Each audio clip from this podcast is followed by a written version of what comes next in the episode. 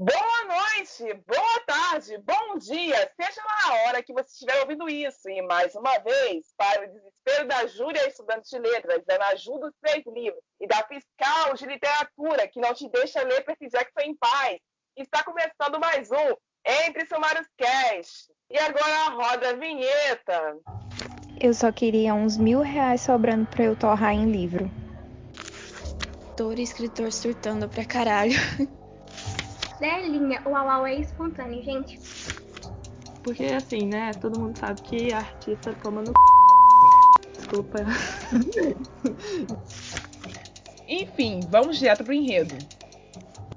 Pessoal, por favor, lembrar de sempre mencionar no nosso Twitter, arroba Sumário, sempre que for comentar sobre este ou outro episódio qualquer. E se você estiver nos ouvindo pelo Spotify, por favor, siga o nosso programa. Estamos chegando a quase 300 seguidores, então ajuda a gente nessa. E se você estiver conosco pela Anchor, por favor, deixe-nos uma mensagem de voz que a gente te inclui no encerramento na próxima temporada. E sigam a gente em todas as redes sociais listadas na descrição desse episódio. Galera, então, esse é o nosso encerramento de temporada, porém, eu preciso apresentar para vocês as duas novas apresentadoras desse podcast, que também estarão interagindo com vocês nas nossas redes. São a Anne. Oi, gente, tudo bem? Eu sou a Anne, vocês podem me chamar de qualquer coisa. E eu tenho 21 anos, eu faço bacharelado em tradução, letras no caso, né? Mas não me confundo com a Júlia, pelo amor de Deus. E eu vou ser responsável pelo Twitter, então, por favor, sejam carinhosos comigo, porque eu sou sensível. E a Sally? Oi, oi, eu sou a Sally, eu tenho 20 anos, faço jornalismo e eu vou ficar responsável parcialmente pelo Instagram. Então, fiquem de olho no Instagram também, viu?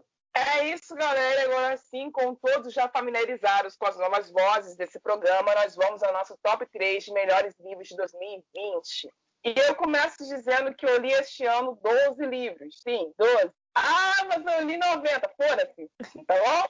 As tretas no Twitter por causa disso. Não aguento. Enfim, parei no meio de dois deles. No caso, foram o Iluminado do Stephen King, porque eu tive uma prova no meio do percurso e eu tive que parar para fazer história prova. E Os Miseráveis de Vitor Hugo. Mesma razão. Eu tive uma prova no meio do percurso e tive que parar para estudar a prova.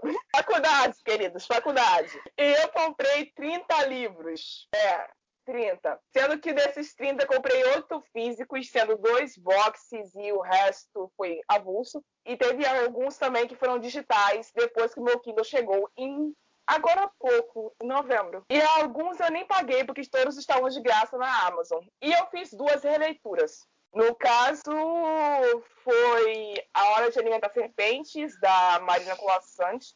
Ah, foram três, gente, me desculpa, agora acabei de lembrar. é, é, é, Helena de Machado de Assis, A Hora de Aliança Serpente, da Marina Colassante, são dois personagens no caso, e o único internacional que eu fiz releitura foi toda, toda a Dona Silvia Day. Mas vamos ao top 3 esse ano dos melhores, primeiramente. Eu vou começar pelos livros que a faculdade me fez ler.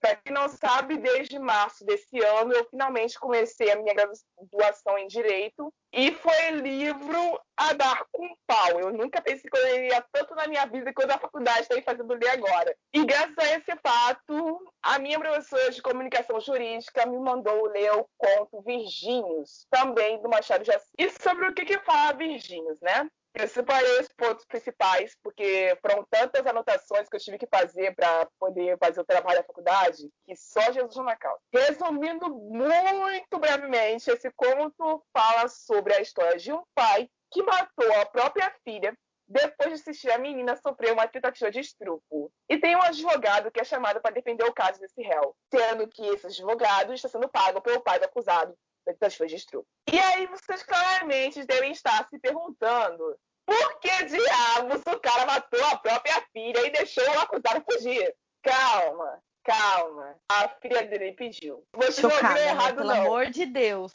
É, vocês não ouviram errado. É, mas continuando, porque esse conto tem uma caralhada de nuances e é por isso que ele está em primeiro lugar nessa lista.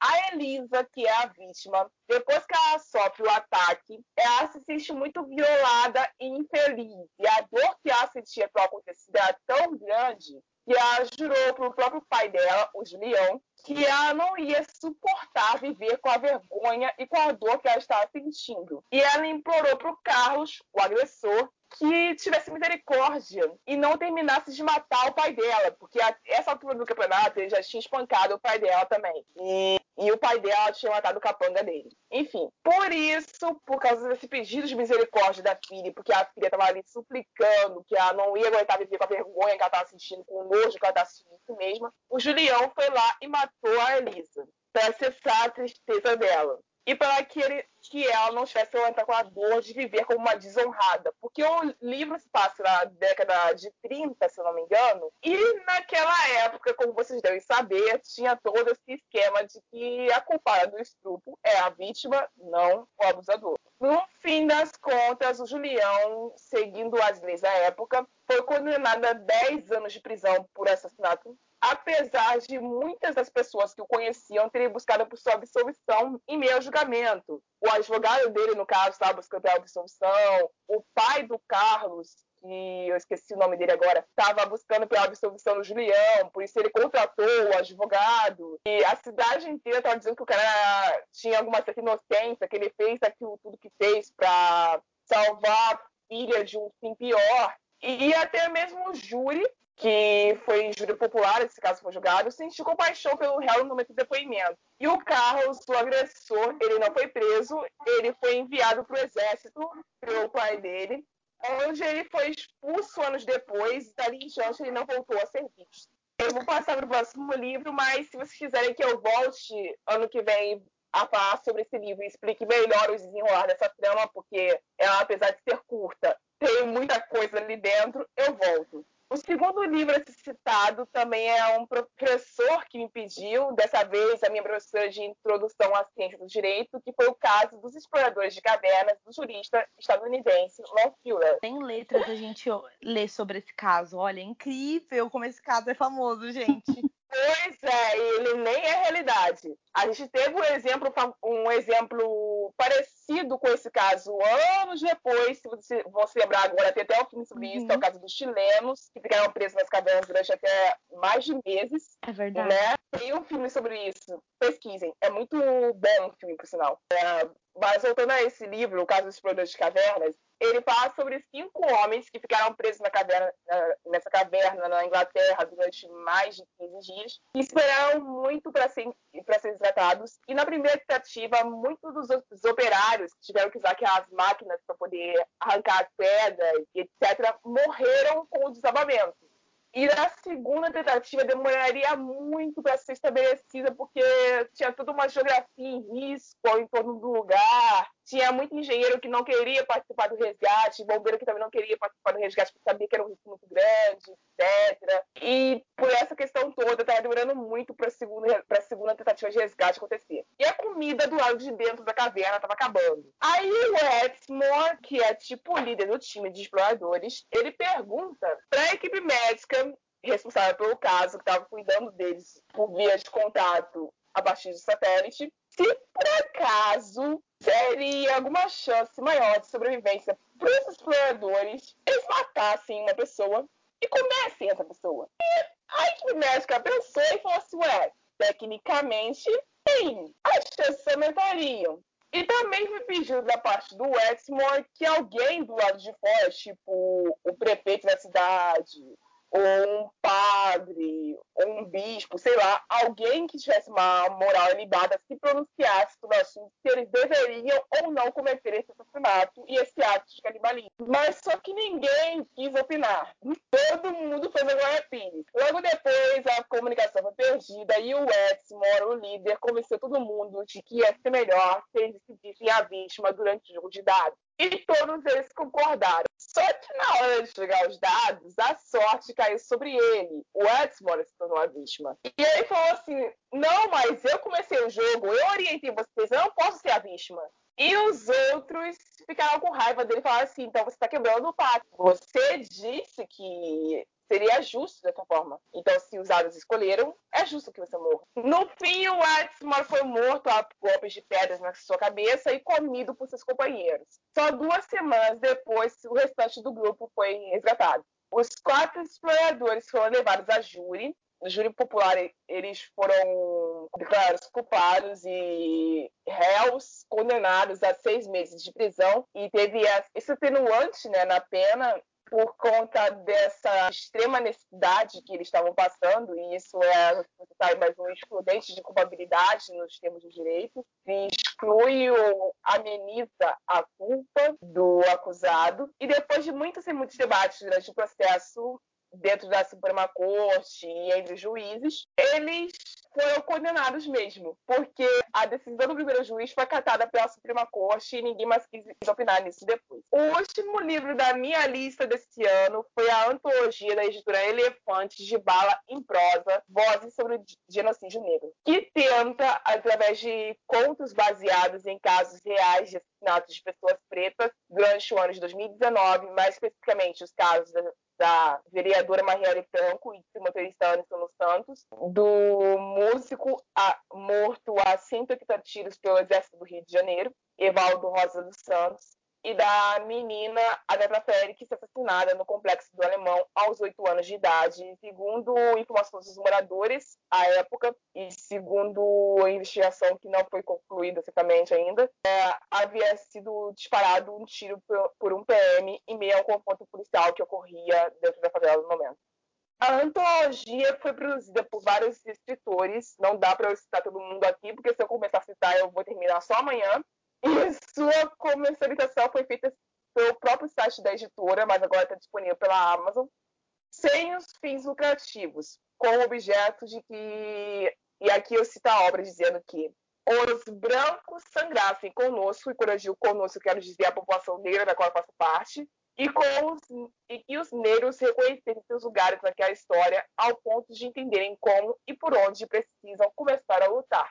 E os contos são divididos entre alguns são ficções, outros já não são ficções, são os escritores falando das próprias vidas. Então, assim, para qualquer um, esse livro é de grande valor e aprendizado. E é isso, galera. Com Esse certeza. foi o meu top 3 de melhores do ano. E eu passo a palavra para Anne. Vamos lá, né, gente? Ó, esse ano foi um ano completamente estranho, acho que para todo mundo, né? Pelo amor de Deus. Só que é, eu não sei se é um problema comigo, mas normalmente os anos para mim são meio complexos em questão de leitura, porque né, eu faço faculdade. Então, é, as leituras para mim são muito baixas em questão do que as pessoas no Twitter, enfim, estão acostumadas a ter. Mas esse ano em específico, por conta desse. É, por ter parado e tudo mais, eu sinto que esse ano eu consegui ler muito mais do que eu estava esperando. Então, em junho, que foi um dos piores meses para mim, porque eu estava sozinha em casa. A minha mãe acabou viajando com a para ajudar minha irmã. Então eu sinto que nesse mês foi o ano que foi o que virou a chave para mim, porque foi o ano, foi o mês que eu acabei cumprindo a minha meta, que sempre é muito pequena. Então não esperem nada de mim, gente, pelo amor de Deus. Vamos lá. O meu primeiro livro de favoritos, eu acho que a gente precisa chocar essa família brasileira, né? Pelo amor de Deus. Então eu vou começar com um livro chamado O Manual da Conquista, Os Passos para Conquistar um Primo Hétero, uma coisa assim, da Jade Sand, que é uma autora muito legal para quem gosta de coisas LGBTQIA+. Então, fica a dica. Que, na verdade, conta a história do Átila, que é um menino pobre que é, eu não diria abastecido, mas ele é ajudado pela família rica do Luiz Fernando, que é por quem ele sente uma atração, uma paixão por muitos anos, que é o primo dele. Só que, vamos lá, né? E ele decide que nesse tempo ele vai conquistar esse primo em 12 passos, por esse manual da conquista. Só que, né, esse título parece muito, muito, muito é, clichê. Só que ele não é, porque quando conforme você vai passando a leitura, você percebe que assim, não vou dizer que não é, mas para mim foi meio ruim para engatar. Mas quando engatou, gente, pelo amor de Deus, esse livro, ele vai às alturas, porque ele é completamente fora do que você pensa do que ele é. Ele é muito dinâmico, porque ele te envolve no que acontece, nas tramas que acontecem em volta, porque como ele fala do Atlas em específico, tudo que envolve ele em segundo plano, você se envolve também. Ele te prende, ele te surpreende de uma forma tão boa que ela te mostra, a Jade, que não é porque é uma história romântica que ela não pode ser real, porque tudo que ela te passa ali é real, principalmente as cenas de sexo, porque a gente tá acostumado com uma cena de sexo que é muito envolvida no personagem tendo prazer. No caso da, da Jade, a gente vê ao contrário, porque as cenas de sexo elas estão ali para o personagem desenvolver tudo de descobrimento. Então ele descobre sobre ele, sobre a trama, sobre o que ele tem contra os personagens e tal. Então é tudo sobre descobrimento, não é sobre prazer. É, tanto que acho que não tem nenhuma das cenas que envolve realmente, de fato, um, um prazer, porque fica tudo naquele meio termo, enfim. É muito bom, é uma recomendação, assim, que me chocou total. Eu, eu não achei que eu fosse gostar tanto. Como segundo, eu acho que a gente pode falar de uma série, né? Não sei se vale, senão eu tô roubando, me perdoe. Eu tenho essa série como um xodó, mas mesmo tendo alguns, algumas ressalvas, porque é, o terceiro livro decai um pouco. Mas eu tô falando da série é, Valente, da Lady Light of Darkness, eu acho que é assim, que foi uma descoberta para mim na pandemia, porque quando, conforme foi tendo aqueles livros que se tornaram gratuitos, eu achei o primeiro livro e eu me apaixonei pela história, que conta sobre cinco irmãos de Ipameri, não sei se é, se é assim que se fala, que é uma cidade de Goiás sendo eles o André, o Antônio, o Adrian, o Arthur e a Ana Maria. Os quatro, os cinco, né, no caso, são órfãos. E assim, né, os melhores livros dessa saga, já falando para vocês, uma coisa pessoal, mas já falando os melhores. É o primeiro, que é do André, que é o Pequenas Garotas Não Desistem. E o último, que encerra a saga, que é o Pequeno Prazo para se lançar um cowboy, da Ana Maria. E aí, gente, pelo amor de Deus, eu gosto de livros desse naipe, que são meio duvidosos. Mas a história em específico, ela é muito brasileira. Então, se você é alguém que gosta de nacional, que gosta de coisas que envolvem cultura, eu acho que você vai se apaixonar com a forma que ela, a autora ela te envolve em tudo que tem de brasileiro, com a cultura é, e tudo que envolve esse nosso Texas do interior, né? A gente pode falar que, que é Goiás, Goiânia, enfim. Ela fala muito sobre gírias, então tem muitas coisas no livro que vão te envolver ao ponto de você sair falando para as pessoas, mesmo se você não for de, desse estado, falando coisas tipo uai, trem, enfim, várias. Tem muitas gírias sobre isso. E é tão bom que você vai se divertir tanto com essa família e com tudo que envolve ela, porque os temas são importantes. Ela fala sobre vários temas que são importantes. Ela tem representatividade, apesar de pegar um pouquinho, porque a representatividade que ela fala, ela coloca, ela meio que joga fora, enfim. E o terceiro livro, que ela tem uma trama que ela tenta te envolver, mas ela peca bastante. Mas, enfim, é uma autora que vale a pena você, você consumir.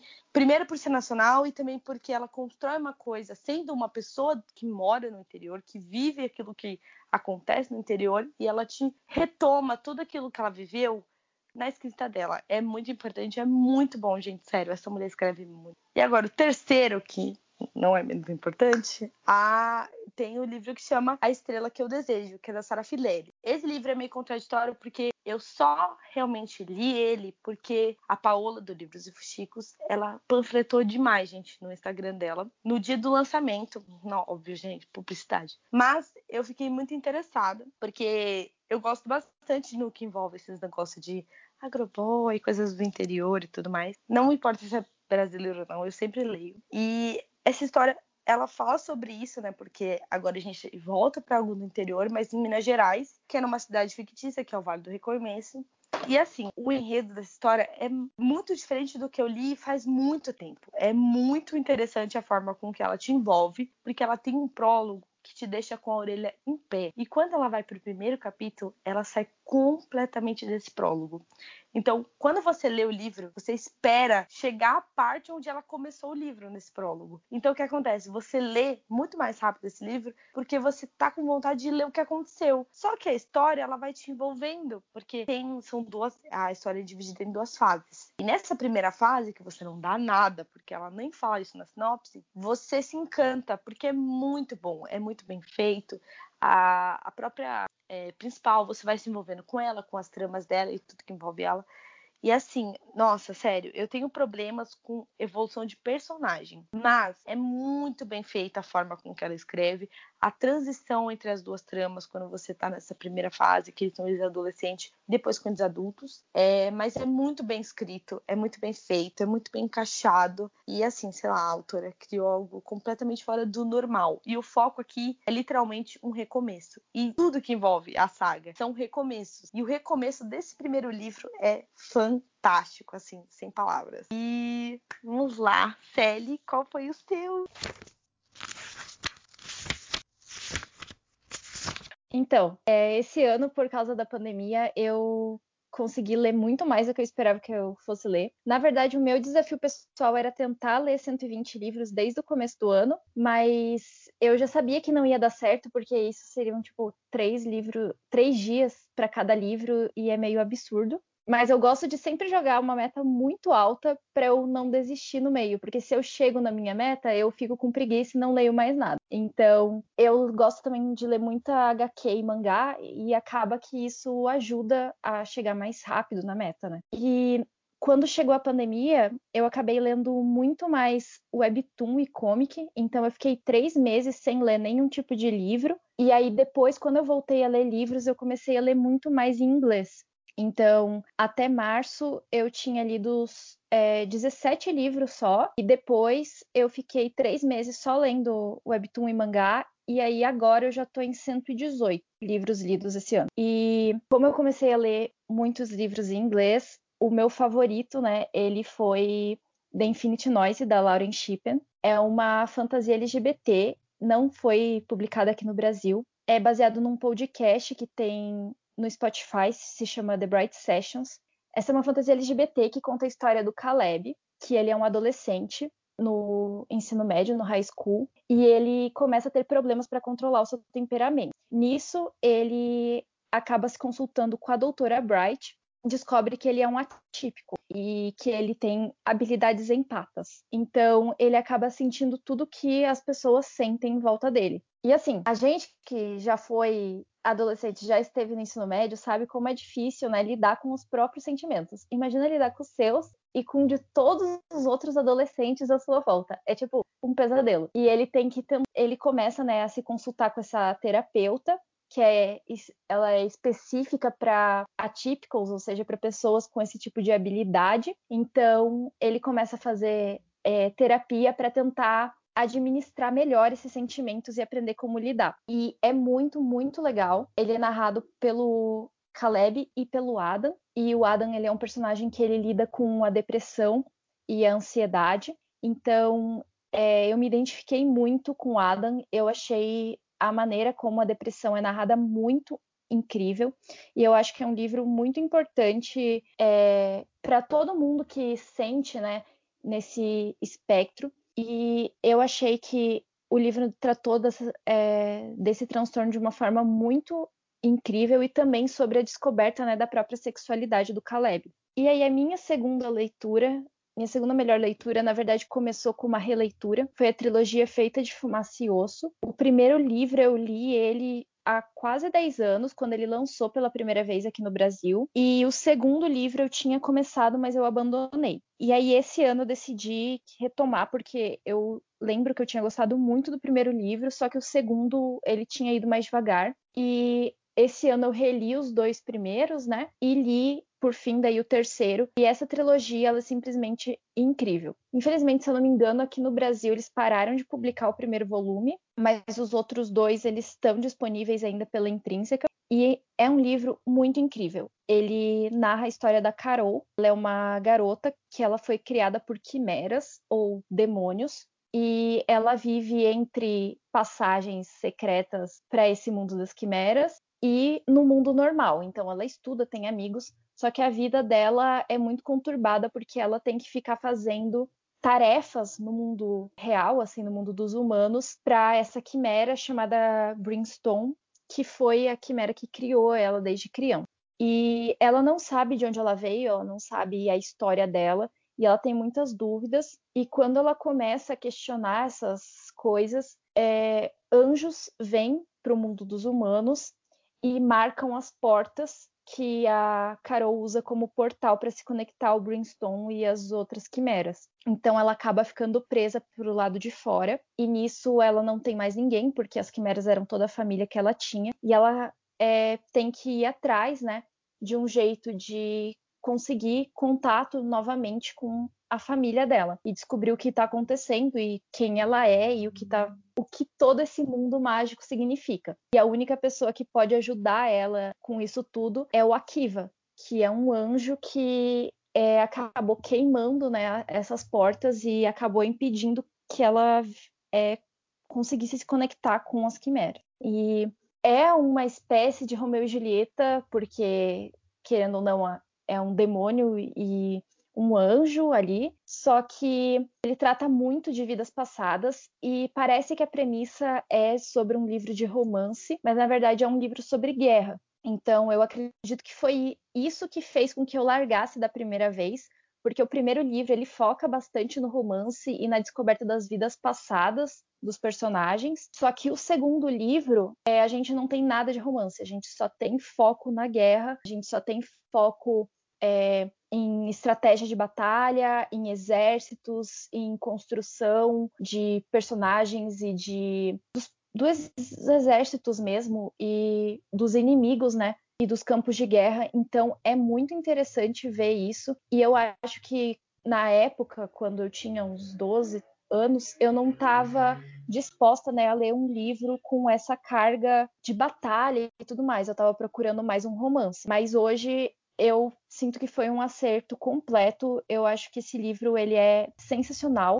Por ser um livro, né, que lançou antes de 2015, eu fico bem surpresa com a representatividade que ele tem também. Então, ele se passa em partes do mundo que a gente tem boa parte dos personagens de cor e também a gente tem personagens é, no espectro Ace e eu achei isso muito interessante porque não foi uma coisa que na época eu me preocupava, mas que hoje eu procuro né, que, que as minhas leituras sempre tenham o máximo de representatividade possível nesse sentido. E aí a minha terceira melhor leitura é meio difícil de decidir, mas essa semana eu li o livro The Wicker King, que foi um livro que me surpreendeu muito positivamente. Eu comprei ele e depois algumas pessoas falaram que não tinham gostado muito, mas a edição é, quando ela chegou para mim, ela é deslumbrante. As páginas elas vão escurecendo conforme a história vai se tornando mais sombria. Você, a edição é muito imersiva porque você tem imagens e você tem playlist,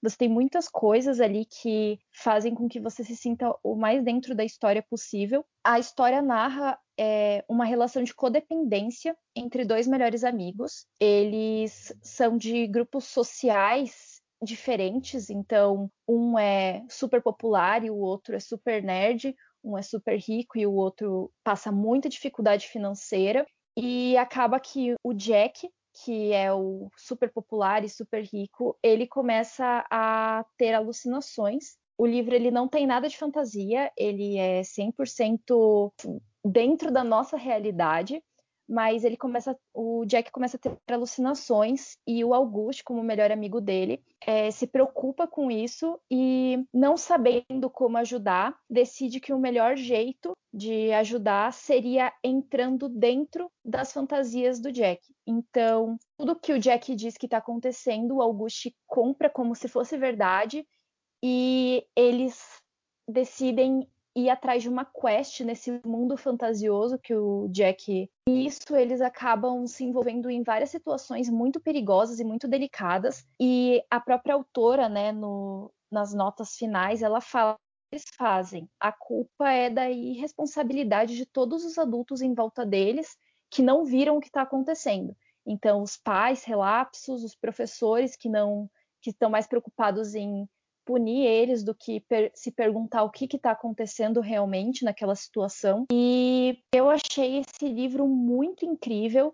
Infelizmente também não tem aqui no Brasil, mas é, essa autora ela já tem uma uma boa quantidade de livros que tem uma representatividade lá fora e eu acredito que o outro livro dela vai vir aqui para o Brasil. Esse eu ainda não sei se vai vir ou não, E assim, eu sou a louca da fantasia, então se fosse para ter uma menção honrosa, eu daria para a trilogia do Príncipe Cruel e para a coleção Green Creek do TJ Clone, que foram duas coleções também que me surpreenderam muito positivamente esse ano e que eu acho que vale muito a pena todo mundo conhecer. Segundo bloco, nós vamos aos piores do ano, e aqui eu gostaria de começar dizendo que, diferentemente do primeiro bloco, os livros aqui serão escalados pelo nível de ruindade, o que significa que os dois últimos não são necessariamente péssimos. Porém, e o primeiro da lista? Puxa que eu primeiro gostaria de dizer aos meus amados ouvintes que se eu passei pelo sufoco de ter lido isto do início ao fim, a culpa é de vocês, tá?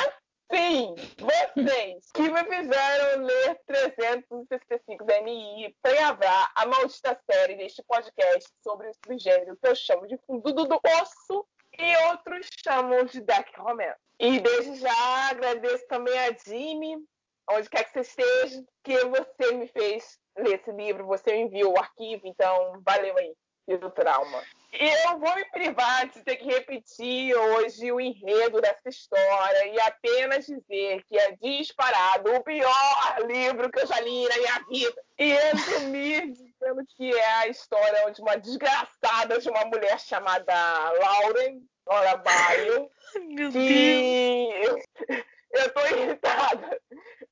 Que eu assumo estar apaixonada por um mafioso chamado Max Simo Torricelli, sim, Torricelli, porque a desgraçada da autora, porra mesmo, vagabunda, não teve criatividade suficiente para inventar um sobrenome decente pro, pro personagem principal dela, para não dizer outra coisa. Aí ela deu o sobrenome dele de Torre. E foda-se. É, é, isso. Aí ela assume que é apaixonada por Maximo depois dele sequestrar. Vamos começar por partes ele persegue ela, sequestra ela, abusa sexualmente dela várias vezes e ameaça matar a família dela inteira, inclusive a melhor amiga dela. E ela ainda diz que está apaixonada por ele. Pessoas oferecem ajuda a ela, a polícia corre atrás, todo mundo fazendo suas comoções e ela continua defendendo ele a porra do livro inteiro. Os outros detalhes dessa tortura vocês podem encontrar, se quiser, ouvindo a, a parte 2 da nossa série, que é onde eu situo esse e outros livros são ruins quanto, ou lendo esse, essa coisa que chega no Brasil ano que vem, porque desgraça pouco, para brasileiro é bobagem. Meu Deus do céu, eu tô chocada que isso vai vir pra cá, pelo amor de Deus, gente. Vai, a editora assinou e ele tá vindo aí, tá? Vocês esperem que a, mes... a capa é a mesma do da versão estrangeira, não mudou porra nenhuma. Coisa Até feia. porque eu acho que não tinha como piorar aquilo. Aquele livro é ruim o título até, até, até o ponto final. Puta que pariu. Enfim, é, próximo livro, não menos importante, esse veio em fevereiro, quando eu achava que ainda ia precisar prestar vestibular esse ano. O Triste Fim de Policarpo Quaresma. Livro que eu estou nomeando como o clássico brasileiro mais chato que eu já li até agora. Eu não estou dizendo que ele é ruim, eu estou dizendo que ele é chato. Quer ver um clássico brasileiro ruim? Iracema, José de Alencar. Aquilo ali é o fundo do poço. Aquilo ali é muito ruim. Desculpa, professores, mas aquilo ali é muito ruim. Escrito por Leon Barreto, narra a história de um brasileiro obcecado por encontrar uma identidade nacional pura para cada brasileiro existente que não tivesse conexão alguma com coisas ou pessoas de origens estrangeiras. Além de fazer algumas críticas sociais sobre o comportamento falso patriótico de muitos militares brasileiros, e também sobre a parte falso moralista desses mesmos homens, além de fazer uma crítica sobre a censura que havia na época, enquanto se passa, que era Era Vargas, e também fazer outras críticas sobre o vício que o Brasil tende a achar que o de lá de fora que é bom e o aqui dentro é uma bosta. Acontece que o livro é um porre. Eu não consegui embarcar de jeito nenhum, eu me obriguei a ler até o final, porque eu odeio obras não terminadas. E foi só por isso mesmo, porque agora gostar do livro eu não consegui. Desculpem, pessoas que são apaixonadas por esse clássico. Eu não, eu não tive a proeza, não super inteligente. O último livro do dia, na minha parte, é um livro que eu não sei se eu posso dizer que ele é ruim.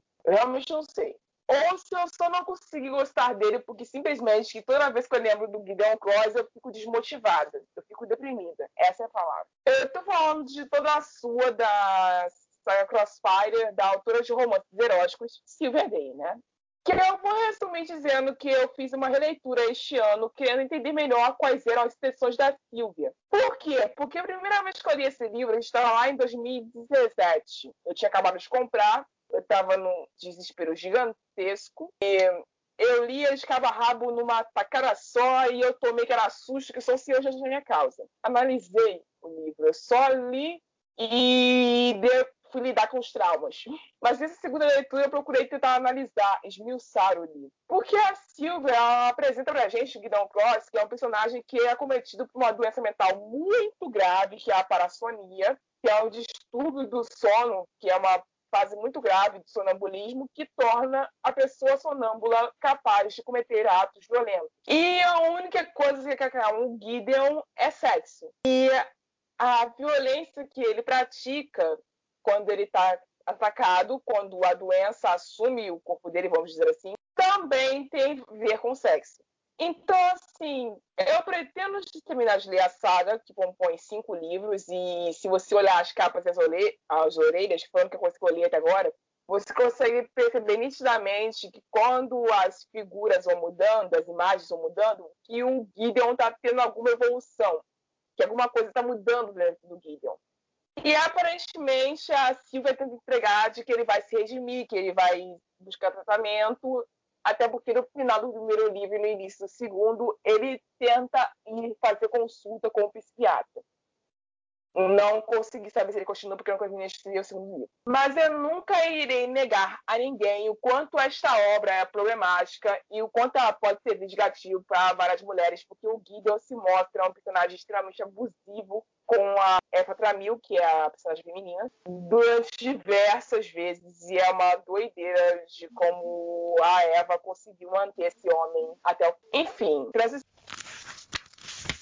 Vamos lá, né? É, vamos começar com esse ano que foi muito mais sobre leituras medianas do que leituras ruins. Mas a vida é feita de expectativas. E as minhas, com certeza, foram abaixo depois que eu li Brilhante, do Renato Brito. Que eu comecei e eu investi nele, né, gente? Dois reais. Quando o Sem Spoiler fez um puta de um, de um pré-lançamento falando bem sobre a obra e que me chamou muita atenção porque no fim ela falava muito mais sobre uma narrativa muito diferente porque ela conta a história na perspectiva de e-mails e não de literalmente uma narrativa, enfim, de personagens e tal. Só que quando eu li isso, gente, pelo amor de Deus, a trama parecia muito boa. O personagem específico, né, que você fala sobre o cara que ele é um estagiário, e aí ele tá tentando nessa empresa, ele fica, por um conselho da, da psicóloga, ele acaba é, escrevendo e-mails pro chefe, e aí ele acaba enviando. Aí você fala, putz, que tema da hora. Só que quando você lê isso, você se depara com uma trama chata, arrastada, muito cansativa, porque tem muitas coisas ali que, tipo, desnecessárias, não precisava estar. Como, por exemplo, conversas com uma outra colega, sobre uma colega que nem aparece na história, que ela é só citada, ou literalmente sobre fatos da vida desse personagem, porque o foco do conto é ser muito rápido, só que ele acaba te arrastando, e são tipo assim, menos de 30 páginas. E aí você fica tipo, meu Deus, quando isso acaba? Nossa, horrível. Acho que foi a minha decepção do ano, porque eu parei o livro com a assim, eu terminei o livro, mas eu terminei com amargo e com uma perspectiva de tipo, meu Deus do céu, porque eu gastei o meu tempo com esse livro que, meu Deus do céu. Enfim. O segundo, como eu falei, como são por muito tempo de leituras medianas, ele não é de fato tão ruim. Mas se eu comparar com tudo que eu li esse ano e com o primeiro livro da série, porque é uma série, ele foi muito decadente, né? E eu tô falando de Amada por Luke, que é uma série da Aline Padua, que ela tem milhares de livros, né, gente? Não sei como que essa mulher tem tantos livros. E assim, vamos lá. A série dela é enfoque com uma banda que, se eu não me engano, chama 93 Millions, alguma coisa assim, não me lembro. E é, fala sobre Rockstar, a vida deles e tal. E a proposta, pelo menos o que parece no primeiro livro, é que é uma coisa mais simples, é tipo a vida desses rockstars e o romance deles. Nesse segundo livro, ele acaba tentando te aprofundar a história do personagem principal. E assim, quando ela começa a fazer isso, ela te convence e você fala assim: não, realmente, muito triste a história desse cara e tal, não sei o que, e segue. E até então, tá bom. Mas aí entra a segunda parte do livro, que é quando a principal, a mocinha do livro, descobre sobre esse passado. E aí a autora, ela caga na sua cabeça, assim, literalmente. Porque aparece uma, uma personagem principal. Não assim, personagem principal do próximo livro. Você não conhece, não tem nenhum tipo de informação sobre ela, só que ela aparece, ela fala com o personagem principal. Ela é uma das principais na trama, porque é ela que faz a história andar. Então você não sente carinho, você não sente nenhum tipo de emoção por ela, porque você só quer que essa mulher saia dali, porque ela é uma intrometida do caramba. E assim, quando ela chega no ápice da história, que é quando o personagem vai resolver trauma, ela pega o trauma e tudo que envolve motivação do personagem, ela rasga a altura na sua frente. Ela rasga, ela rasga e fala assim: foda-se, eu não queria falar sobre isso, não queria falar sobre aquilo, porque ela simplesmente pega toda a motivação do personagem e joga fora. Tão ruim que ela dá para esse personagem. Esse final, assim, nossa, eu só não dei uma nota tão ruim porque os, é, o casal, em específico, o principal, eles são fofos. E aí ele te engata um pouquinho, né? Porque tem umas penas, umas cenas mais em, em volta deles. Mas horrível, assim, o que ela fez com a história. Então, nossa, odiei. E eu não vou ler mais a série só por causa desse segundo livro, de tão ruim que ele deixou para as minhas expectativas. E vamos lá, né? Meu último livro, que é polêmica, é hype. Nossa, para quê, né? Enfim, quando se lançou Vermelho, Branco e Sangue Azul, eu tava com expectativas lá no alto, muito mais do que Brilhante, que foi o pior do ano. Mas, né, enfim, a, a, quando você lê o livro e a Casey te apresenta toda a trama, você fala assim, muito legal, eu acho super legal esse tema, a votação americana, o personagem principal, os dois, né, aliás, e como a escrita dela é legal, porque é, é encantadora, você acaba se envolvendo. Mas vou te falar, eu não gostei de nada mais. Nenhum dos personagens secundários me cativou. Nenhum mesmo. As cenas com a mãe, com a assessora da mãe dele, as cenas com o pai, que coitado, tá só jogado na trama. Você acha que ele vai ter alguma algum enfoque, que ele vai ser a principal em algum momento, porque ele vai ser vilão, mas ele não é. Então você só fica assim, por que, que ele tá aqui? A irmã dele, que é um pouquinho melhorzinha, mas também é chata. A melhor amiga, que é insuportável. Olha, eu só olhei toda aquela trama que não tinha os dois personagens principais, tirando eles. Eu só fiquei, gente, que leitura chata. Chata mesmo. Porque se você tirar os personagens, tirar cenas que envolvem eles, tipo, as cenas mais explícitas, né, de sexo, enfim, você fala, meu, que coisa chata, sem rumo, estranha, porque olha, horrível. Eu fiquei tão borocochó depois dessa leitura que eu queria os meu, meu dinheirinho de volta. A gente paguei 17 reais. A capa é linda, mas não compensa esse dinheiro. E eu fiquei só muito triste. E eu vi as pessoas falando bem, eu fiquei assim, gente, eu sou problemática, porque por que, que eu não gostei disso? Aí eu só percebi que esse livro não deu certo para mim, porque para mim ele foi muito ruim. E é isso. Esse foi meu ano. Vamos lá, Sally, sua vez. Então, Vermelho, Branco e Sangue Azul, para mim, funcionou. Eu gostei, eu achei divertido. Só, Nossa, amigo, só é, Mas esse ano eu tive leituras péssimas também. Ambas que, assim, eu nem sabia quais falar. Um livro que foi o que eu achei o pior e que eu sei que várias pessoas gostam dele. Ele veio aqui para o Brasil com o nome de E Se Fosse a Gente, é, meu Deus, que coisa insuportável. Eu nem lembro mais o nome dos personagens principais, mas um deles era Arthur, o outro eu não lembro. Mas eu sei que são dois personagens que eles acabam se encontrando por acidente e eles não pegam o contato um do outro. É, um deles está indo levar a caixa com os com as coisas do ex pro correio e o outro tá só fazendo indo buscar um café. Eles acabam se esbarrando, tem uma conversa assim aleatória e o Arthur decide que é o amor da vida dele e que ele precisa encontrar de novo esse cara.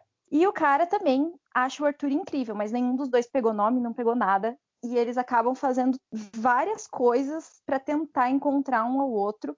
A história se passa inteira em Nova York e assim, é divertido, começa como uma comédia romântica dessas meio sessão da tarde, assim, que você fica é, morrendo de vergonha alheia dos personagens, e eu acho super divertido esse tipo de livro. Mas até um ponto essa irrealidade é divertida. Chega um momento que você começa a ficar irritado. Então, fica o final é absurdamente decepcionante. Eu sei que agora parece que vai ter uma continuação e eu acredito que é pelo número de pessoas que devem ter ficado completamente frustrados com o final do livro. E não é uma leitura que eu recomendo, é uma leitura para você passar raiva, porque você fica o tempo todo esperando pelo final feliz e você não tem ele. Então, não leiam esse livro. Esperem a continuação, vejam se a continuação tem uma boa resenha e daí você decide se vale a pena passar raiva no primeiro volume. Outro livro que também eu devia ter visto as opiniões antes é Wayward Song, é o segundo livro de Carry On e é simplesmente insuportavelmente chato e desnecessário. Ele volta atrás de todo o desenvolvimento que os personagens tiveram no primeiro livro e eu li esses dois antes, né, de saber de todas as coisas sobre a Rainbow Royal, mas o livro o primeiro livro, ele é divertido, ele tem vários problemas, mas ele é um livro divertido, assim, para você ler e não pensar mais nele. Mas o segundo livro, ele é arrastado, os personagens eles voltam a cometer os mesmos erros que eles já tinham cometido. Ele não tem uma trama que você se importa, porque você não se importa com os personagens o suficiente para ficar envolvido com a história. E eu nem consegui terminar. Ele tá se arrastando. Eu sei que vai ter um terceiro livro, então eu decidi que eu só vou terminar o segundo caso o terceiro seja interessante. Eu, então, assim, eu vou esperar todo mundo falar se o terceiro vale a pena, para daí pensar se eu leio o segundo. Ah, porque a autora se odeia, eu não entendo por que, essa mulher decidiu fazer um terceiro livro, porque o segundo nem precisava ser necessário, mas ela se odeia. Eu, eu, eu acho que, que é assim, é ela deve estar fazendo o terceiro porque todo mundo odiou o segundo. A mesma história do E Se Fosse a Gente. Todo mundo odiou o final, reclamou, daí disse: não, não, calma, vai ter outro, vai ter outro calma, só para dar uma consertada. Eu acho e que é money, último... mas tá bom. e por último, a... uma leitura que eu aguardei pelo lançamento, eu fiquei contando os dias para lançar. E aí, quando lançou, eu fui ler toda feliz. Foi How Not to Ask a Boy to Prom. Foi um livro que lançou esse ano e a premissa é super legal. É... O garoto ele é apaixonado por um menino da sala dele e ele decide que vai chamar ele, ele decide não, né? A irmã dele, uma intrometida, é, que controla a vida do irmão adotivo, ela decide que o irmão dela tem que chamar o crush pro baile lá, pro prom.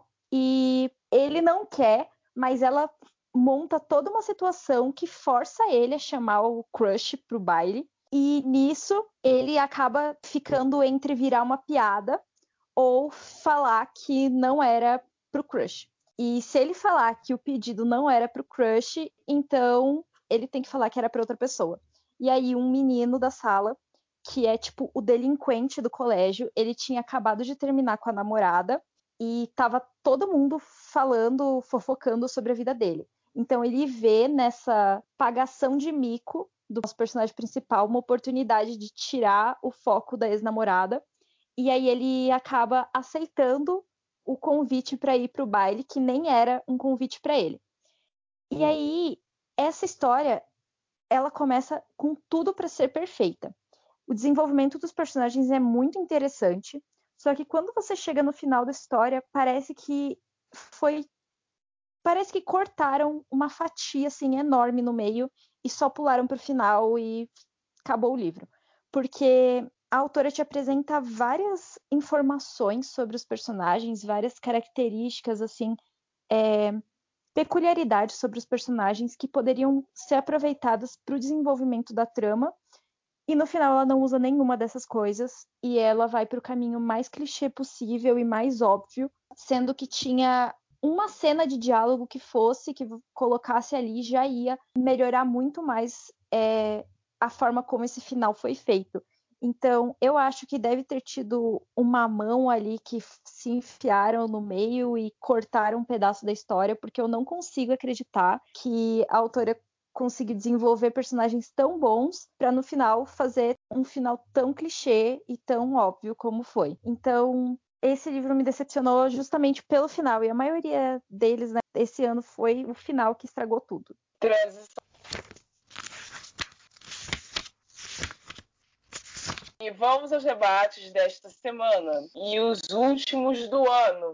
E como sempre, nós vamos transitar entre os acontecimentos deste ano e os livros que lançaram este ano e o que, que nós aprendemos com cada um deles. Eu começo dizendo que, apesar da pandemia, 2020 foi um ano das descobertas. A gente descobriu que a J.K. Rowling é tão mais maligna do que os vilões que ela cria. Descobrimos que a Rainbow não é a flor que se cheire, mas parte do fandom de K-pop perdoa. Descobrimos que existe uma categoria solo fora do Wattpad para livros sobre máfia, que geralmente são escritos sem revisão. E tem gente que gasta dinheiro com isso. Descobrimos também que quando o livro é ruim, a Netflix pode facilmente sacar uma lote de dinheiro, transformar em filme e deixá-lo ainda pior. E agora eu quero ouvir vocês duas sobre cada um desses acontecimentos, porque não sei nem por onde começar a destrinchar essa história, porque foi disparado um dos piores listas de acontecimentos que poderiam acontecer no ano inteiro. Não, eu acho que assim, a gente já começa por causa da Netflix, né? Que a Barca do Peixe está aí para confirmar pra gente que livros ruins podem virar filmes e ter continuações, e mesmo assim ter continuações dos livros. Gente, pelo amor de Deus, por que, que isso ainda acontece? Não tem, não tem Mas porquê. assim, Quanto às escolhas ruins da Netflix, eu nem me surpreendo mais, porque desde que eles inventaram história onde não tinha para os 13 porquês, eu já larguei de mão. Aquilo Não, mas- lá já, já foi assim, e já faz séculos né, que isso aconteceu e já foi desesperador. Olha, horrível. Por que Netflix faz isso comigo? É, eu acho que eu sou. Eu, eu tô no buraco, porque eu não sei que categoria solo é essa fora do Wattpad. Mas escreve sobre máfia, eu sou contra, tá, gente? Por favor, pelo amor Começa de com Deus. Cora, ó, começa com Cora Cora e termina não com foi? Oi? Começa com Cora e termina com Lei. E isso aí teve um. Essa semana já teve mais coisa ruim, né? Que aconteceu. Atualizações da treta. Hum, Que essa eu não semana teve outro Eu personagem. E eu siliciei as palavras que são relacionadas ao nome dela, porque eu quis Pois então, disso. essa semana teve um dos sei. 77 livros, porque eu nem eu já perdi a conta de quantos tem. A única coisa que quem sabe é a Kate, gente. Eu não sei Que nada. o protagonista, o protagonista estupra a, o par romântico e é Meu tipo, Deus! absurdo. A Ah, cena é desesperadora. Enfim. É, passando por outro assunto que vocês nem tocaram, que vocês começaram a falar da, da treta da Netflix, passaram pra mapa e pularam as outras duas alturas que eu citei. Então eu vou voltar pro caso da Rainbow, que eu realmente não entendi. O que vocês dizem que ela é cancelada. Ok, então por que que vocês continuam comprando Fangirl? Olha, eu acho que assim, eu, eu tenho. Nossa, já horrível. Eu tenho os dois livros, tenho Fangirl e tenho Carry On, porque quando eu comecei a ler ela, isso não existia ainda. E eu também não peguei esse hype de ano no É, parque. no parque existia. Já. Sim, mas eu Então. não peguei, eu não peguei esse hype. Eu não tinha. Aliás, gente, eu não peguei nenhum hype disso. Eu achei péssimo, eu já achei chato. Mas aí depois, quando eu descobri, eu fiquei, gente, pelo amor de Deus, por que, que ainda estão consumindo essa autora? E por que, que ela foi recondicionada no mercado? Porque ela Quando eu li- outra editora. Quando eu li é, é, Fangirl, eu li faz muito tempo e eu Sim, achei eu divertido, ok, mas nada demais. E aí, quando eu soube que ia ter o livro que era a fanfic da personagem, eu disse, nossa, que sensacional, porque a fanfic da personagem era, obviamente, uma fanfic de Harry Potter, que era pra ser é, o Draco e o Harry. A fanfic da personagem Fangirl era Drarry lá, Com certeza, só total. que é óbvio, né, por direitos e tudo mais, ela não podia deixar explícito. Então ela criou lá o Simon e o Bess, deu um novo mundo de magia pra eles e jogou eles lá. E aí eu acho que por ela ver que a, a galera começou a comprar muita coisa é, LGBT, ela pensou, eu já tenho esse negócio aí antigo num caderno, vou reaproveitar aqui e jogou. Mas é filha da mãe, né? Olha, ela pegou tudo isso e falou assim: como eu posso ganhar mais dinheiro com essa galera? Sendo que as assim- pessoas. Assim, nenhum outro, nenhum outro romance dela fez tanto sucesso. Tipo, tirando Eleanor Parker. Nenhum. Ela só Eleanor realmente veio Parker eu fazer hype com isso. Nunca tive interesse. Sempre achei, sei lá, nunca olhei a capa e disse, parece chato, não quero. Nossa, e eu nem também. sabia que era da mesma autora. Daí, quando eu li Carry On, que daí eu comecei a entrar no fandom de Carry On, porque eu tava passando raiva com o segundo livro, aí eu vi que tinha treta de racismo, eu disse, ah, mais um motivo pra eu largar esse negócio aqui na metade, não me forçar a ler, porque realmente... E assim, o que eu fico mais irritada é que a galera ficou o mês inteiro xingando ela, e aí lançou a pré-venda do com a capa nova, todo mundo Sim. panfletando. É, olha. Sim. Nossa. Como se nada tivesse acontecido. E Não, galera, pra quem chegou, caiu aqui de paraquedas nesse episódio, do último do ano, e não entendeu o que a gente tá falando, faz um favor pra tia Rai e pra si mesmo e volta lá no episódio 3 da segunda temporada, que se chama Representatividade no Universo Literário. Porque vocês vão ter lá eu lendo Eleanor em Parque, a versão original em inglês, e traduzindo simultaneamente, e explicando o que, que ela fez, tá? É só isso que eu queria avisar. Continuem. Mas vamos lá, né, gente? Pelo amor de Deus. Eu acho que Eu acho mais que interessante do que você ver isso é ver que não repercutiu mais a treta de racismo, mas sim o fato de que será que era realmente importante traduzir ou não o título? Tipo, cagaram pro fato importante da história que envolve Eu acho que assim, outra, outra coisa que acontece de essa treta de racismo não ter repercutido aqui no Brasil é porque não é um racismo com que a maioria das pessoas se identifica. Então, aqui no Brasil, a maioria é, das pessoas na internet, assim, no book Twitter principalmente, vem muito, dão muito foco pro racismo, né, quanto a pessoas negras. E aí acaba não identificando quando é um racismo quanto a outro tipo de, de etnia. Então, é, por ser um racismo quanto a estereótipos asiáticos, é, se eu não me engano, ele é coreano, né? Sim. E eu tive que procurar, na verdade, informação da gringa para ver, né, o que, que era o tal racismo que estavam falando desse livro. Porque hum, brasileiro, blogs de literatura, é, o pessoal lá do, do Booktuber, também era muito difícil de você encontrar alguma coisa. Eu acho que também por falta de material em português sobre o assunto, as pessoas não sabem mais disso. É, a pode- gente tem, a gente tem um, um- uma- um foco assim fora, porque eu sinto que é, esse tipo de informação que envolve leitores percebendo entre linhas coisas problemáticas, envolve muito coisa de blogs estadunidenses que não chegam exatamente em todos os leitores brasileiros.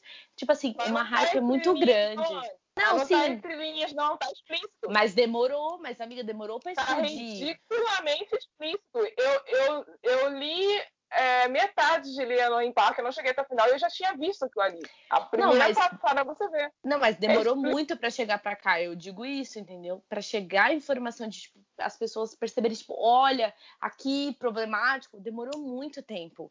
E eu não sei se é porque a gente, exatamente como ela falou, a gente não tá tão acostumado ou deve- que deveria estar, mas é muito maluco você pensar que esse livro foi é, cancelado, entre aspas, lá fora, e demorou tanto tempo para as pessoas terem conhecimento que aqui isso fosse errado. É muito maluco pensar nisso, sabe? O quanto essa mulher repercutiu, e quanto essa mulher foi bem falada, e quanto essa mulher foi panfletada, e mesmo assim, olha só, ela tá muito famosa e ela vai escrever mais um terceiro livro de Carrion, pelo amor de Deus. É, cara, não vamos pedir ninguém de escrever, não. Você é, não pode impedir ninguém de escrever. Você só pode se lutar do que você vai ler no futuro. A Rowling Eu eu, vou que assim- pular e me isentar de falar sobre ela, porque eu já passei dor de cabeça demais por causa dessa mulher durante esse ano. Já tive toda a memória afetiva que eu tinha com Harry Potter destruída graças a ela. Então, assim, eu, eu vou me privar de opinar sobre a Rowling. Vocês falem o que vocês quiserem. A única Senão, coisa que eu tenho contra, amiga, é ficar é, falando esse negócio de, tipo, ah, mas quem escreveu Harry Potter foi falando de tal. Gente, falem, essa mulher, a única coisa boa na vida dela que ela fez foi escrever Harry Potter. De resto, ela é um lixo de pessoa. Só isso, muito obrigada.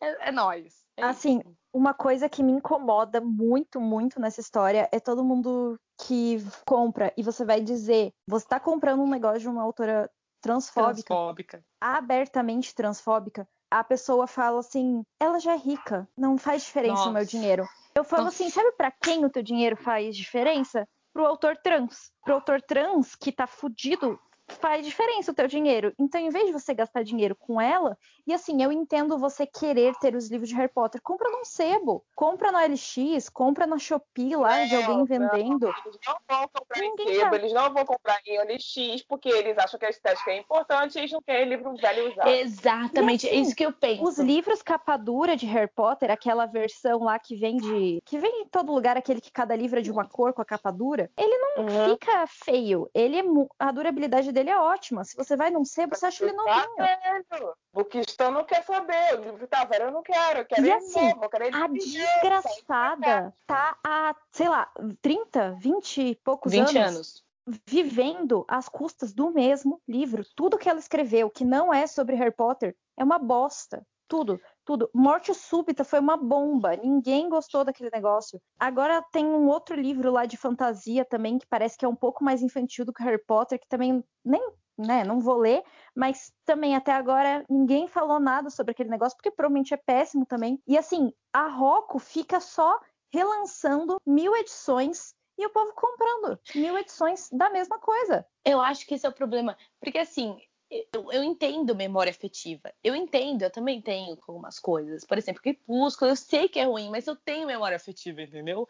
Só que assim, se você é uma pessoa que tem memória afetiva e tem um pouquinho de senso, você tem uma noção que assim, olha só, eu tenho um box, certo? Se esse box tá muito velho por uma questão de, sei lá, eu li esse livro há 30 mil anos atrás e lançou uma versão, tipo, sei lá, essa nova que lançou, eu vou comprar essa nova, essa nova versão e pronto, acabou, porque essa nova versão, como é de capa dura, e como eu falei, ela vem num box protegido, ela dura muito mais tempo do que você ter uns livros separados. Então, pelo amor de Deus, por que, que as pessoas continuam comprando 30 mil box sobre a mesma saga, 30 mil coisas sobre isso e enchendo o cu dessa mulher de dinheiro? Enquanto poderiam dar atenção para autores nacionais que estão aí lutando, principalmente autores trans, porque tem um monte, gente, pelo amor de Deus, Catarse tá aí mostrando pra gente que tem um monte. E as pessoas ignoram pra comprar e encher o cu dessa mulher de dinheiro. Eu fico chocada, gente, pelo amor de Deus. E assim, uma coisa que eu acho importante falar é que é, as- os autores são pessoas e eles têm direito de errar tanto dentro da obra quanto fora da obra. Eles podem cometer erros, Uhum. principalmente assim porque, por exemplo, Eleonore Park, o livro ele foi publicado numa época que a gente não tinha um debate tão grande sobre isso, sobre é, racismo e, e a forma de representar um personagem. Só que o diferencial entre, por exemplo, o racismo cometido pela é, Rainbow ou o, a transfóbica lá, a transfóbica lá nem tem desculpa, porque foi esse ano, mas o racismo cometido por ela ou por outros autores, por exemplo, tem também uma treta de racismo é, do Rick Riordan. E isso já vem de tempos, porque desde Percy Jackson a gente não tem uma representatividade é, real, assim. Tem, ah, e esse personagem tem um sobrenome que parece ser latino, mas não tem nada além disso. Só que a diferença é que a Rainbow, ela sabe o que aconteceu, ela sabe sobre o que ela está sendo cancelada e ela nunca se posicionou sobre o assunto, ela nunca pediu desculpas. Ela nunca pediu desculpa. Ela, ela nunca falou, realmente eu errei nesse livro, estou procurando melhorar nas minhas próximas obras, estou procurando é, consultores para as minhas próximas obras, vou fazer uma versão revisada de Eleanor Park e ou então vou doar parte dos lucros para a comunidade atingida por esse livro. Então, assim, nunca tentou pos se posicionar como uma pessoa arrependida. A mesma coisa Não dói de no bolso, né? nunca tentou né, se posicionar como uma pessoa arrependida, enquanto a gente tem outros autores, é, por exemplo, o Rick Riordan continua cometendo milhares e milhões de erros. Toda vez que ele publica uma representatividade, ele faz uma cagada, mas daí no outro livro ele conserta a cagada do primeiro E faz, outra. cagada. Mas assim, Incrível. ele é velho, tá aprendendo. Coitado. Enfim, eu, eu acho que assim, você consegue ver quando o autor é, se importa em consertar o erro e admitir que errou. E isso que eu sinto falta né, nessas autoras específico, porque elas nunca admitiram erro. A J.K., muito pelo contrário, treta com qualquer um que ache que ela tá errada. Uhum. Então,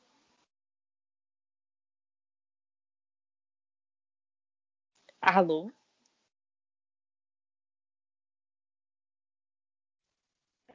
Célia, seu microfone saiu. Repete sua fala, por favor, pra eu saber onde cortar. Tá.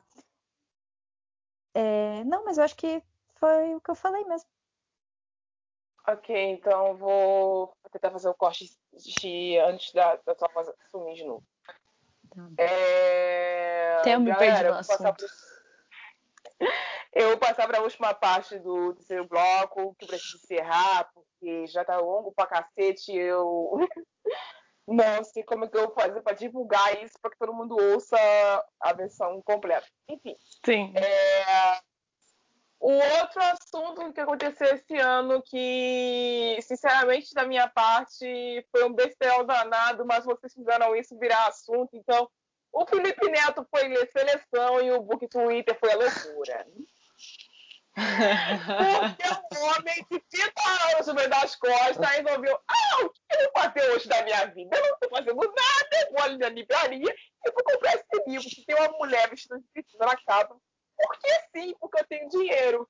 E ele foi lá ele, e comprou e leu seleção e ele avisou para alguém que perguntou o que ele estava lendo, que ele estava lendo essa benção da Kiera Cass, é esse o nome dela, gente? Eu, Sim. errado.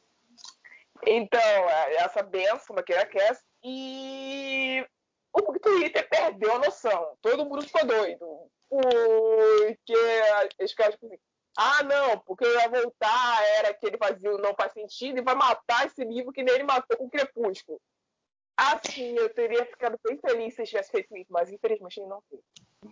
É, ele até falou bem da saga, eu fiquei chocada. E a saga é, É. ruim, gente, pelo amor de Deus. Ah, outra coisa que aconteceu com a Kiera Cass esse ano também. Ela lançou a Prometida, que É a seleção. é um livro. A, a, a, como é que é? A seleção ao contrário. É, é, é um livro que fala sobre uma menina que é japonesa e se apaixonou por um cara que é da realeza, que é mais ou menos isso, né? E tipo, só que. Só que, assim, até onde eu entendi, o livro é tão ruim que até na hora de fazer a divulgação, os caras se lascaram. Porque Não, eu não é- sei se vocês lembram disso, mas assim, eu não lembro quem foi a editora que pegou esse livro no Brasil, mas eles contrataram uma galera que era a Bookstagram para fazer um vídeo de divulgação do pré-lançamento e Uhum. fizeram eles narrarem pedaços do livro. E é um tipo marmanjo de 30 anos narrando fala e eu olhando aquela cena e pensando, meu Deus do céu, alguém pagou para esses caras passarem essa vergonha. É. Quanto que eles ganharam para passar essa vergonha? Porque eu não faria isso por dinheiro nenhum no mundo. Só corrigindo que assim, a história basicamente é de uma menina que é princesa, que ela tá prometida por um rei. Só que ela se apaixona por quem?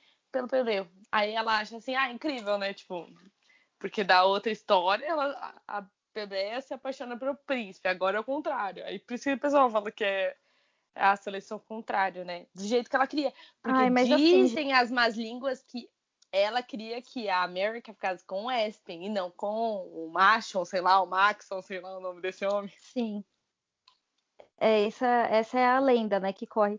Mas assim, a Kiera, eu, eu acho a seleção eu acho bacana. Falha distopia, mas como romance é interessante. É, para a época que lançou, a gente tinha seleção, a gente tinha é, Jeremy, Vorazes. que, que ainda não era, né, uma septalogia, sei lá quantos livros que tem aquele negócio. E a gente tinha Jogos Vorazes e Divergente. Da época, assim, dessas, dessas distopias que estavam rolando, Jogos Vorazes era, a, com certeza, a que melhor tratou de distopia. Uhum. E perto da bomba que foi o final de Divergente, a seleção estava ótima. E Eu assim, assisti- o problema da Kiera é que ela, ela só continua repetindo a mesma narrativa em todos os livros. Parece que ela não sabe fazer outra coisa. Então, assim, os três primeiros livros dela são legais. Agora, Sereia, o livro da Herdeira, A Prometida, é tudo a mesma coisa. É que eu acho que se ela, se ela se vendesse assim, ó, gente, eu sou uma autora de infanto juvenil, de pré-adolescente, entendeu? Então os meus romances não são para vocês, já velho caduco, que leu a seleção três mil anos atrás. Eu acho que aí não tem problema ela continuar na mesma narrativa, se ela conseguir atingir outros públicos. O problema, eu acho, é que ela Ah, ainda tenta atingir todo mundo que vem antes. Eu acho que tem Sabe? problema, porque você pega, por exemplo, Meg Cabot. A Meg Cabot, ela é uma autora para infanto juvenil, só que ela consegue se renovar. Então, ela tem o Diário da Princesa, tem o não sei o que da Garota Popular. Ela tem um milhão de livros e ela não fica repetindo a mesma história em todos eles. A Kiera Sim, não, ela usou uma forma. Mas isso é pra pensar que ela talvez não saiba fazer outra coisa. Não, eu ia falar isso, esse é o problema. outras. Não, É porque, que nem a assim. Entenda, entenda uma coisa. É, eu escrevo horror. Eu tentei fazer romance e fui um fracasso. Tentei fazer drama e nem terminei o livro. Eu continuei onde eu estava. Eu não sei fazer outra coisa. Mas assim, você não Eu sabe fazer outra coisa. Não Só sei. que isso não quer dizer que todos os teus livros de horror vão ser, por exemplo, é, um cara que tem um trauma de infância e daí ele acaba virando um assassino e mata colegiais num acampamento. Na verdade, eu nunca escrevi nada desse tipo. A Então, minha primeira assassina foi uma canibal, o segundo foi um padre e o terceiro foi um garoto de programa. Mas é o que eu tô falando. A Meg Cabot, ela escreve a mesma história de sempre. É uma menina, geralmente. Que é, que trocou. Não, mas eu tô falando, a Meg Cabot, ela, ela faz a mesma história sempre, tipo, infanto-juvenil, é a mesma linha de trabalho, ela nunca foge disso, mas ela consegue se renovar dentro do gênero. Enquanto a Kiera Cass, ela não se renova dentro do gênero, ela escreve a mesma história sempre. Mas esse é o problema, porque ela não deve saber outra coisa. E aí fica esse questionamento de ela não sai de- disso porque ela não sabe ou porque ela segue por esse caminho, entendeu? Porque pra mim ela não sabe, só que as pessoas Eu acho que ela não sai porque não- que, mano, Porque deu dinheiro da primeira vez. será? Eu acho que ela não sabe E escrever mais pode nada. ser também. Cara, o time que tá ganhando, a gente não- geralmente não mexe. É, É. É, se continua Nossa, atendendo. mas é- eu acho horrível, gente. É. Não sei. Eu acho ultrapassado. É ruim, mas tá vendendo. É, é o caso da Cora Harley, da. Nossa, dos mulher. filmes do Adam Slender, do. Da do- J.K. Rowling. É ruim, mas tá vendendo. Tá vendendo, então, então vamos continuar fazendo e foda-se. E é, É, o isso. caso de coisas que nem são tão ruins, tipo, não agradam todo mundo, mas não são o cúmulo do ruim, que, por exemplo, Rick Riordan tá no mesmo universo há 7 mil anos. Não, esse aí eu Cassandra acho que ele não sabe escrever mais nada. Ele, eu acho, Cassandra sinceramente, Clare ele não escreve mais nada. A Cassandra Ou Clare, então quando ele- tentou sair com a Holy Black para aquela Magisterium lá, flopou. A gente tem também a Sarah J. Maas agora, que só escreve sobre elfo, fada, sei lá o quê. Então, assim, tem autores que encontram sua zona de conforto não ficam ali. cometa, o, o Sally, não cometa a sandice de falar que é elfo, não, porque eles vão matar você amanhã. É, é férias, É verdade. tá? Eu quase apanhei por causa disso. Você não vem, não. Ai, meu Eu Deus. falo o nome do bagulho certo. Eu quase tem até apanhei. nome. Tem até nome. Fala o nome do bagulho direito, porque eu quase apanhei por causa disso. Os caras têm rabo, elfo não tem rabo. Entende? Então, Mas é que fala o nome férico, né? Férico é tipo você falar, é uma raça que inclui elfos e fadas. Pelo menos é assim Mas que eu acho tem que rabo. Tolkien criou, né? Os elfos do Senhor dos Anéis não tinha rabo. Não tinha rabo lá, entendeu? Então, assim. Ah, eles também nem transam no ar, né, gente? Pelo amor de Deus. Entendeu? Não tinha isso, Justo. Senhor dos Anéis. Não tinha isso. Não tinha isso, Senhor dos Anéis. Eu sou de outra época, eu não tô acostumada com esse negócio. O povo tá morrendo uma guerra e a outra tá lá metendo a boca no. Do- no Ai, gente. Por isso que eu gosto Então, de assim, feita de fumacioso. Que É tem guerra, gosto de- você fica é um isso- livro inteiro sem ter romance, porque tá numa guerra, não tem espaço pra romance. É por isso que eu gosto Não, de romance não. nacional, porque não tem esse problema. É só É cowboy. O que, que tem uma guerra? É gente morrendo, sangue jorrando e, e barulho de A- tiro. Você não bota uma pessoa chupando o órgão reprodutor da outra. Isso é, isso é, É óbvio. isso né? é contra a, todas as leis da física e, e da humanidade que existem. Enfim, gente, esse foi o nosso ano de 2020. Muitas outras coisas idiotas tão, ou tão zoadas quanto aconteceram. E foi um ano muito complicado. Bolsonaro falou que todo mundo ia virar jacaré com umas vacinas. Ah. O editor, o editor da Senegal espalhou, espalhou fake news dizendo que o coronavírus não matava ninguém. O, a Stephanie Maia lançou o som da meia-noite e todo mundo descobriu que o Ida era racista.